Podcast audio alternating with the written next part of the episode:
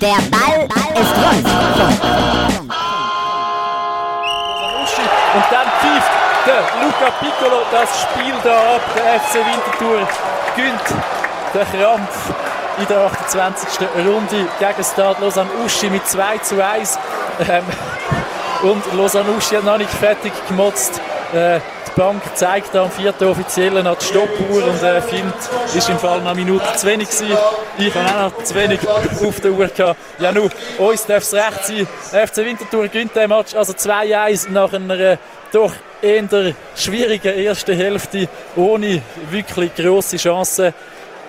Äh, bis in die 37 Minuten, wo der Quari nach einem Eckball von Lausanne Uschi aus grosser, grosser Distanz einfach mal abzieht und den Ball ins rechte Eckli aufdreht. Keine Chance für den Raphael Spiegel im Goal von Winterthur. Äh, ja, und so ist der FCW dann mit dem 1-0 Rückstand in Pause gegangen. Nach der Pause ähm, hat sich dann als erste der 57. Minute der Zungi von Lausanne Uschi mit der zweiten gelben Karte verabschiedet. Hat dort äh, die äh, rote Karte bekommen. In der 72. Minute hat dann der Latayev sich wunderbar auf der linken Seite durchgesetzt. Er eingewechselt zusammen mit dem Bus so um die 68. Minute. Die beiden Vollgas gegeben, äh, richtig Power ins Spiel gebracht. Latayev hat sich dann eben in der 72. Minute durchgesetzt auf der linken Seite, schließt ab, Ball abgefälscht, weiter Ecke, bumm, 1-1.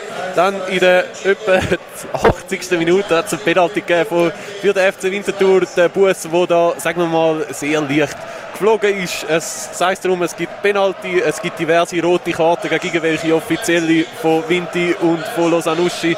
Bis der Penalty dann ausgeführt wird in der 85. Minute für Alves, der souverän verwandelt. Vinti dann in der letzten Minute ziemlich hinein, trotzdem, dass einmal mehr sind und schlussendlich würde ich sagen, solche Sieg brauchst wenn du oben mitmischen Genau, man könnte sagen, so sieht ein Aufsteiger, oder das ist eben genau das Spiel, das du musst gewinnen als Erster oder Zweiter. Der FCW holt sich mit dem Sieg den zweiten Platz zurück, lanciert den Spitzenkampf nächsten Freitag auf dem Brücklifeld gegen Aarau, wieder ein Punkt hinter dem FC Aarau.